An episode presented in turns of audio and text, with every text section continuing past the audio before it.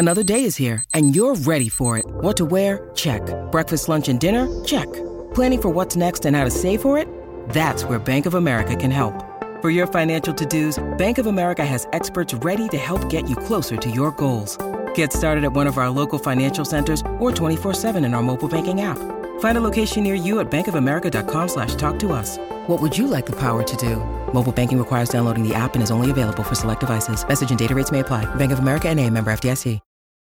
This episode is brought to you by Reese's Peanut Butter Cups. In breaking news, leading scientists worldwide are conducting experiments to determine if Reese's Peanut Butter Cups are the perfect combination of peanut butter and chocolate.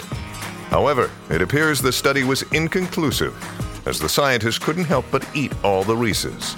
Because when you want something sweet, you can't do better than Reese's. Find Reese's now at a store near you.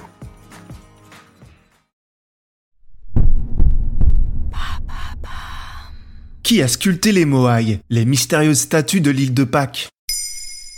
Merci d'avoir posé la question. Dans le sud-est de l'océan Pacifique, dans l'archipel de la Polynésie, se trouve le lieu habité le plus isolé du monde, l'île de Pâques, ou Rapa Nui pour les autochtones. Découverte le 7 avril 1722, jour de Pâques, par le navigateur néerlandais Jacob Roquevin, cette île chilienne de 164 km abrite un site exceptionnel protégé et inscrit au patrimoine mondial par l'UNESCO. Plus de 1000 monolithes sculptés dans de la pierre volcanique, appelés Moai, qui figurent parmi les grandes énigmes de l'humanité. À quoi ressemble un Moai? Un moai est une statue géante mesurant de 2 à 21 mètres pour la plus grande. Il prend la forme d'une tête gigantesque sur le haut d'un tronc, en partie enterré. Certains portent également un bloc cylindrique au-dessus de la tête, appelé pukao, faisant penser à un chignon.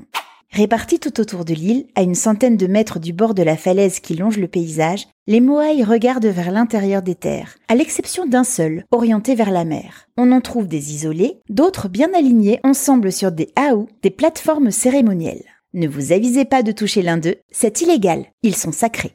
On attribue les Moai au premier peuple ayant colonisé l'île. Ils auraient été créés entre le XIVe et le XVIe siècle. Divisés en clans, ceux qu'on appelle également les Matamua, ceux d'autrefois en Rapa Nui, auraient voulu représenter leurs ancêtres et honorer les défunts. Dans leur culture, les chefs descendaient des dieux. Ils avaient le pouvoir d'étendre leur force spirituelle, le mana, sur leurs tribus pour les protéger. Un espace était prévu pour insérer les yeux porteurs du mana lors de célébrations religieuses. Les orbites sont aujourd'hui vides. Les ions disparus, détruits ou jetés à la mer. Personne ne le sait vraiment. Les Moai sont vraiment impressionnants. Mais comment ils ont été faits techniquement? Effectivement, ces monuments pèsent en moyenne 13 tonnes, mais certains vont jusqu'à plus de 80 tonnes.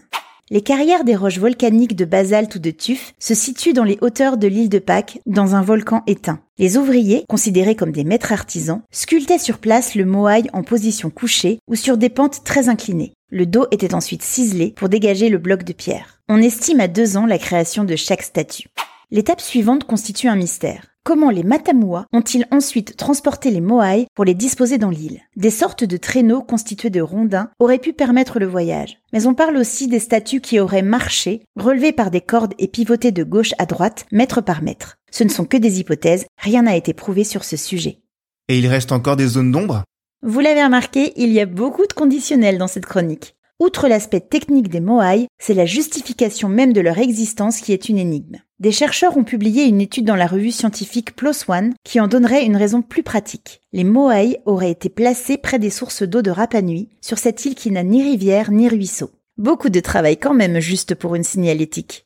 Plus récemment, en novembre 2019, des experts ont réfuté cette hypothèse dans la revue Journal of Archaeological Science en opérant des fouilles sur le site d'où est semble-t-il sorti 95% des monolithes. Le sol regorge d'éléments fertiles. L'extraction de la roche aurait décuplé le potentiel de plantation à cet endroit. La construction des Moai aurait donc permis de mieux nourrir des populations qui, rappelons-le, étaient très isolées, les premières côtes du Chili étant à 3500 km. Ça n'explique pas pourquoi on a ensuite disposé les Moai de cette façon sur l'île, mais on avance.